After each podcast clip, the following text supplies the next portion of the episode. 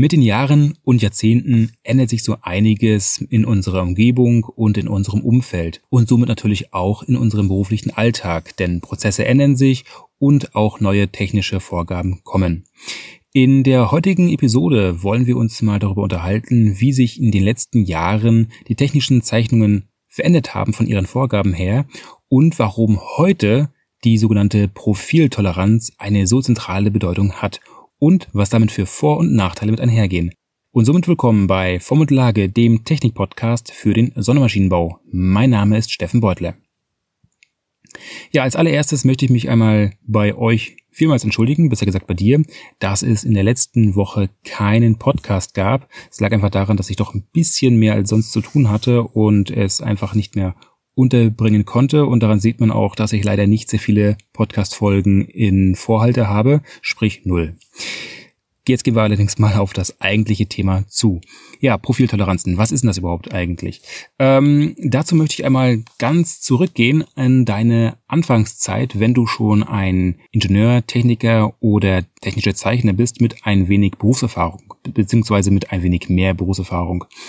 Denn wenn man sich mal die älteren technischen Zeichnungen anguckt, die nicht nur einige Jahre, sondern eher einige Jahrzehnte alt sind, so stellt man fest, dass dort oftmals die technischen Zeichnungen sehr, sehr simpel aussahen. Und zwar hat man dort meistens natürlich das Werkstück, dann allerdings an dem Modell, sprich Werkstück, die Maße eingetragen und die dazugehörigen Maßtoleranzen und dann meinetwegen noch im Schriftfeld die entsprechende Allgemeintoleranz. Und nur als Exot hat man in der guten alten Zeit, also vor einigen Jahrzehnten, ähm, Form- und Lagetoleranzen gefunden. Das war damals so der Stand der Technik und weder gut noch schlecht, weil es hat damals so funktioniert, wie es auch funktionieren sollte, denn die äh, technischen Anforderungen haben ausgereicht, um dort nicht großartig sich noch mit den entsprechenden Form- und Lagetoleranzen zu verkünsteln. Wie sehen eigentlich denn heute die technischen Zeichnungen aus? Naja, wenn man die, sich den aktuellen Stand der Technik aussieht, ist es so, dass man dort gehäuft Form- und Lagetoleranzen findet, neben den einfachen Maßen und Maßtoleranzen. Warum ist das so? Ganz einfach. Die Bauteile sind immer mit der Zeit jetzt wesentlich komplexer geworden und auch kleiner. Ähm, das heißt, man versucht auf immer kleineren Raum immer mehr Funktionen unterzubringen und damit steigt natürlich auch ähm, die Komplexität.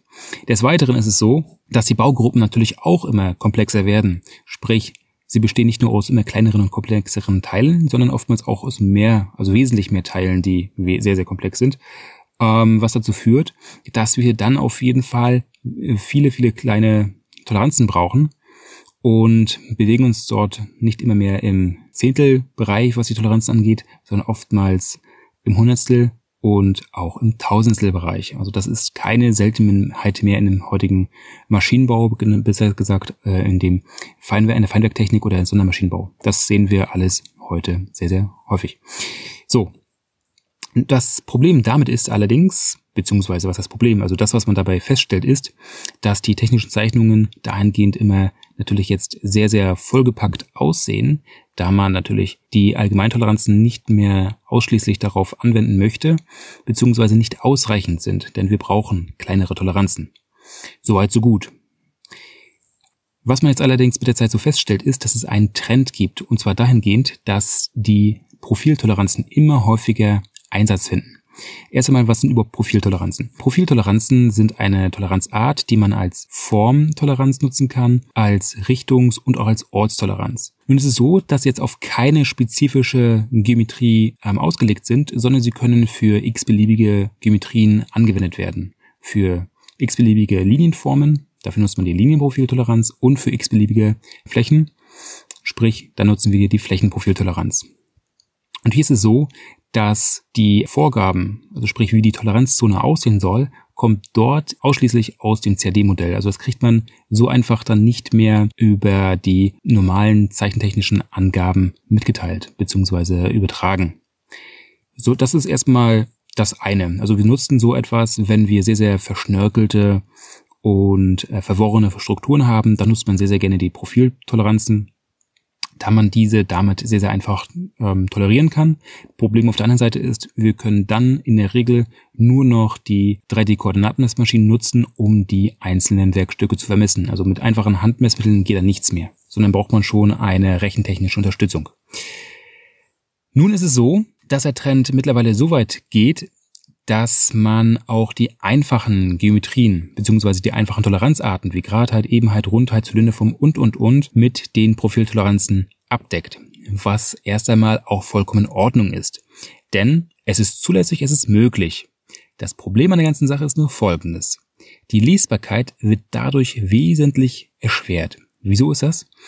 Ähm, denn wenn man einen Konstrukteur hat oder einen technischen Produktdesigner, welcher ganz genau weiß, was er tut, so kann er mit nur wenigen, wirklich sehr, sehr wenigen Profiltoleranzen eine ganze Reihe von unterschiedlichen Toleranzarten beziehungsweise Spezifikationen in sich aufnehmen beziehungsweise integrieren. Was dazu führt, dass man natürlich eine sehr, sehr aufgeräumte Zeichnung hat, in der nur die Geometrieelemente spezifiziert sind, welche auch für die eigentliche Funktion notwendig sind und auf welche auch ein Augenmerk gelegt werden muss.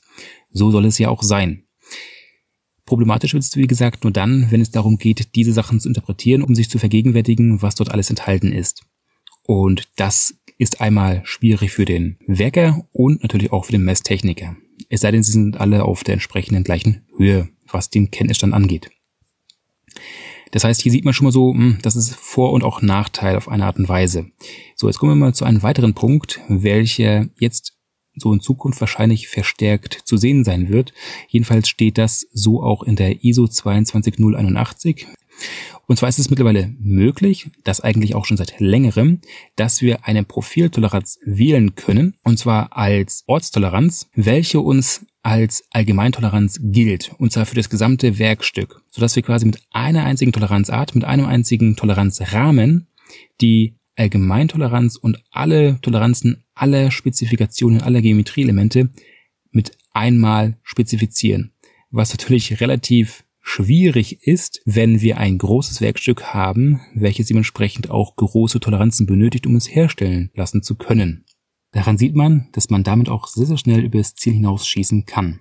Nun ist es so, dass der Titel dieser Episode heißt Profiltoleranz, Fluch oder Segen. Und zwar, was möchte ich damit genauer gesagt ausdrücken?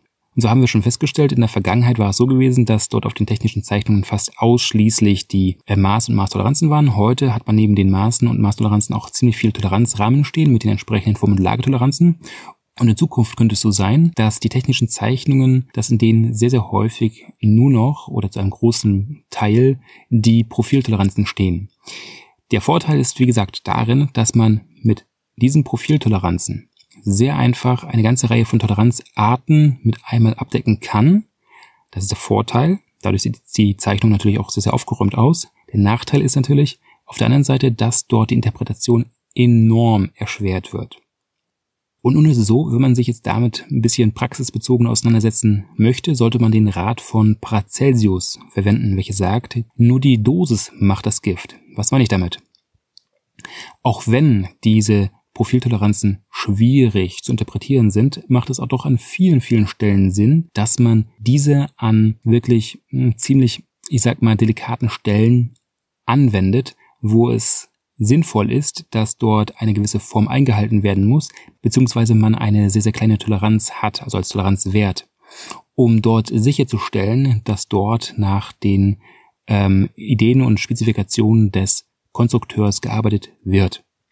Das war somit mit der heutigen Episode und mach was draus.